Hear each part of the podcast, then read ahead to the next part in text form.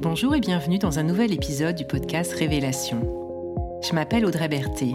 J'accompagne les individus dans leur parcours de connaissance de soi et d'épanouissement personnel et professionnel.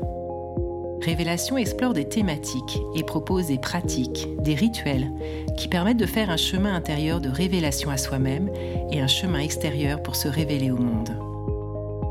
Tous les 21 jours, je propose un nouvel épisode, comme une petite graine semée pour que chacun et chacune puisse au fil du temps faire émerger sa vraie nature.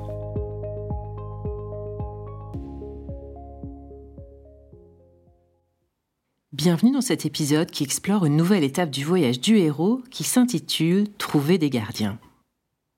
Cette étape se situe juste après le franchissement du seuil, c'est-à-dire lorsque nous entamons concrètement le voyage du héros et que nous nous trouvons face à des situations qui peuvent être inconfortables, voire difficiles car inconnues. Alors, c'est le moment d'aller chercher des gardiens pour nous soutenir dans ce que nous aurons à traverser.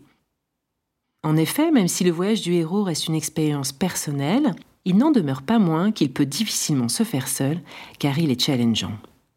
De ce fait, ceux que l'on appelle des gardiens auront comme fonction de nous aider à rester focalisés sur notre but quels que soient nos défis, et nous soutenir dans l'activation de certaines ressources internes. Par ressources internes, j'entends par exemple de la confiance, du courage, de l'audace, de la détermination, de l'amour de soi, de l'ouverture d'esprit, de la curiosité, etc. Tout ce dont nous pourrions avoir besoin pour dépasser les obstacles auxquels nous ferons face. Qui peuvent être ces gardiens et comment les identifier Ils peuvent être de plusieurs natures. Il peut s'agir d'individus, qu'ils soient proches ou éloignés de nous, toujours en vie ou même décédés. Par exemple, cela peut être quelqu'un de notre lignée dont nous avons entendu parler et qui nous inspire, sans pour autant que nous l'ayons connu. Mais nos gardiens peuvent aussi être des personnages fictifs, une divinité, un animal totem, un élément de la nature, etc. Cela sera propre à chacun en fonction de sa sensibilité. Mais quelle que soit leur nature, nous ressentirons un lien émotionnel fort envers eux et ils nous feront nous sentir accueillis tels que nous sommes.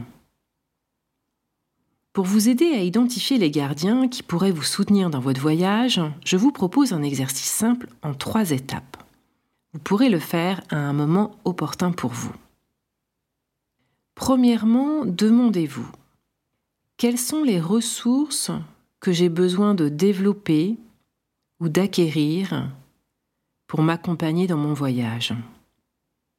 C'est-à-dire, compte tenu des peurs que je peux avoir ou des difficultés auxquelles je vais sans doute devoir faire face, quelles ressources vont m'être nécessaires de mobiliser? Est-ce surtout de la confiance, du courage, de l'audace, de la détermination, de l'amour de soi, de l'ouverture d'esprit, de la curiosité, de l'optimisme, ou peut-être toute autre chose? Ensuite, Prenez une des ressources que vous avez identifiées et prenez un temps pour vous y connecter. Par exemple, si c'est la ressource confiance, imprégnez-vous de ce mot et de la sensation qu'il génère en vous. Confiance. Ce serait comment dans mon corps si j'avais confiance.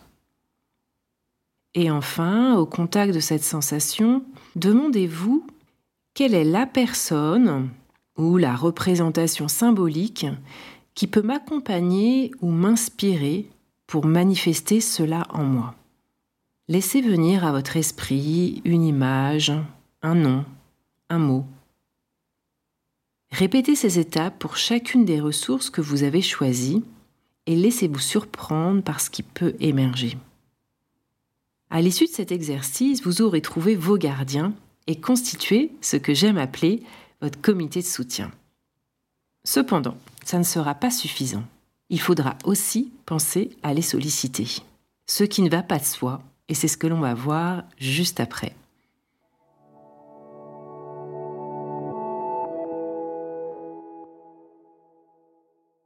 Solliciter ses gardiens nécessite d'être à la fois confortable avec le fait de demander de l'aide et à l'aise avec le fait d'en recevoir ce qui est compliqué pour un grand nombre d'entre nous. C'est un sujet très fréquent en coaching qui amène à aller rechercher et déconstruire les croyances limitantes que l'on peut avoir à propos du fait de demander de l'aide. Par exemple, si je demande de l'aide, je vais déranger. L'autre va se sentir obligé même s'il n'a pas envie de le faire. Je vais donner l'impression que je suis faible ou pas capable, etc. Ce sujet nous amène aussi souvent à travailler sur la valeur que l'on s'accorde et sur le fait de se sentir digne ou pas de recevoir. Une fois ce frein levé, solliciter nos gardiens va se faire de différentes façons en fonction de leur nature. Lorsqu'il s'agit de personnes, tout simplement en exprimant clairement auprès de la personne concernée notre projet et le soutien que nous aimerions qu'elle nous apporte. Lorsque j'ai à le faire, j'aime beaucoup utiliser le terme gardien pour qualifier le rôle qu'aura cette personne. Car gardien ne sous-entend pas une relation de dépendance, mais plutôt quelqu'un qui veille sur nous et qui est là lorsque c'est nécessaire. Ce qui en soi est un rôle tout à fait gratifiant de mon point de vue. Lorsque nos gardiens sont des personnes disparues ou bien des représentations symboliques, il s'agira de se relier à eux par la pensée ou en visualisant leur représentation, puis en s'ouvrant au ressenti que cette reliance génère en nous. Et lorsque cette connexion est faite, nous pouvons également passer par des mots et formuler notre demande de soutien à voix haute, à voix basse ou encore par écrit, telle une prière prononcée. La nature et plus particulièrement les arbres font partie de mes gardiens. Ils me permettent d'activer la confiance en moi. Alors, lorsque j'ai besoin de me relier à cette ressource, je m'accorde un temps en pleine nature, ou bien dans un parc, et je prends le temps de respirer à côté d'un arbre, tout en observant sa solidité, sa grandeur, sa résilience, et je m'imprègne de son énergie à travers ma respiration. La relation à nos gardiens est quelque chose de très personnel, voire d'intime. Chacun aura sa façon de les mobiliser. Ceci étant dit, il est aussi possible que l'aide vienne à nous sans même que nous l'ayons consciemment sollicité. Et c'est ce que je vais aborder pour terminer cet épisode.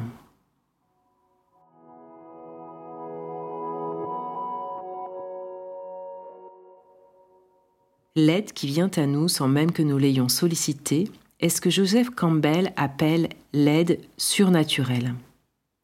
C'est le cadeau que la vie met sur notre chemin, comme une sorte de récompense liée au fait d'avoir accepté l'appel et franchi le seuil. Dans la mythologie, cette aide est symbolisée par une figure protectrice qui apparaît sur le chemin du héros, souvent représentée par une vieille femme ou un vieil homme qui vient apporter des conseils ou une aide particulière. À travers ces aides, qui apparaissent de manière fortuite, les mythes nous laissent entendre qu'il existe une forme protectrice qui soutient quiconque prêt à suivre son appel. Cette aide surnaturelle me fait penser à la chance du débutant, concept que l'on retrouve dans le livre L'alchimiste de Paolo Coelho. Alors que le personnage principal, un jeune homme, est en route pour accomplir sa légende personnelle, ou l'on pourrait dire en route pour concrétiser son appel, il rencontre un vieil homme qui lui parle de la chance du débutant. Le jeune homme le questionne à propos de ce concept, et le vieil homme lui explique que c'est ce que l'on appelle aussi le principe favorable. C'est la vie qui veut que l'on vive notre légende personnelle. Alors, tout l'univers conspire à cela. Plus loin, il poursuit en disant qu'une quête commence toujours par la chance du débutant et s'achève toujours par l'épreuve du conquérant. Ce sera l'objet de la prochaine étape du voyage du héros. Cette aide surnaturelle ne se passe pas que dans les livres. Comme moi, vous avez sans doute déjà expérimenté dans votre vie une aide qui arrive à vous, un peu comme par magie, à un moment significatif. J'ai pu le constater à plusieurs reprises dans ma vie, notamment dans des moments de transition, où j'ai pris des décisions difficiles, ou bien lorsque je me suis lancée dans de nouvelles aventures audacieuses. Dans ces moments-là, j'étais au contact d'une certaine fébrilité, car j'avais conscience de ne pas avoir toutes les compétences ou ressources pour faire face au nouveau qui se présentait à moi. Et en même temps, je me sentais portée par la confiance d'être sur la bonne voie. J'étais dans une forme de lâcher prise confiant. Et, à un moment inattendu, quelque chose ou quelqu'un se présentait pour m'apporter un soutien. J'ai toujours trouvé ces moments magiques et ils contribuent à nourrir ma confiance en la vie.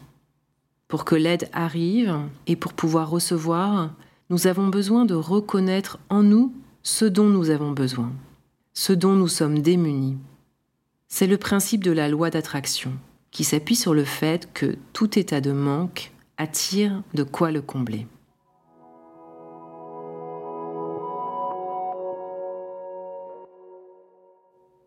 Pour conclure, en prenant de la hauteur sur ce sujet, je vois cette étape du voyage du héros comme un rappel que se soutenir dans nos traversées fait partie de la vie, que l'entraide est une qualité humaine fondamentale, une valeur que nous avons sans doute perdue de vue, mais qui pourtant participe à notre bien-être et à notre épanouissement, que l'on soit celui qui donne ou qui reçoit.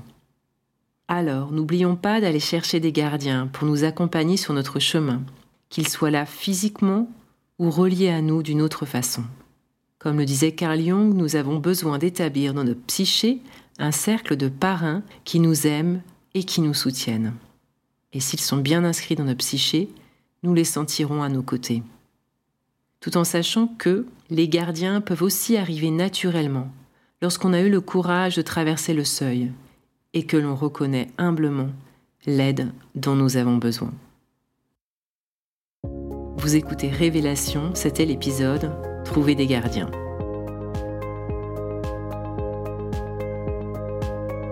Merci de votre écoute et de votre présence. Si cet épisode vous a inspiré, partagez-le autour de vous et abonnez-vous sur la plateforme de votre choix pour recevoir les prochains épisodes. Au plaisir de vous retrouver bientôt et je vous souhaite d'ici là de belles expérimentations et de belles révélations.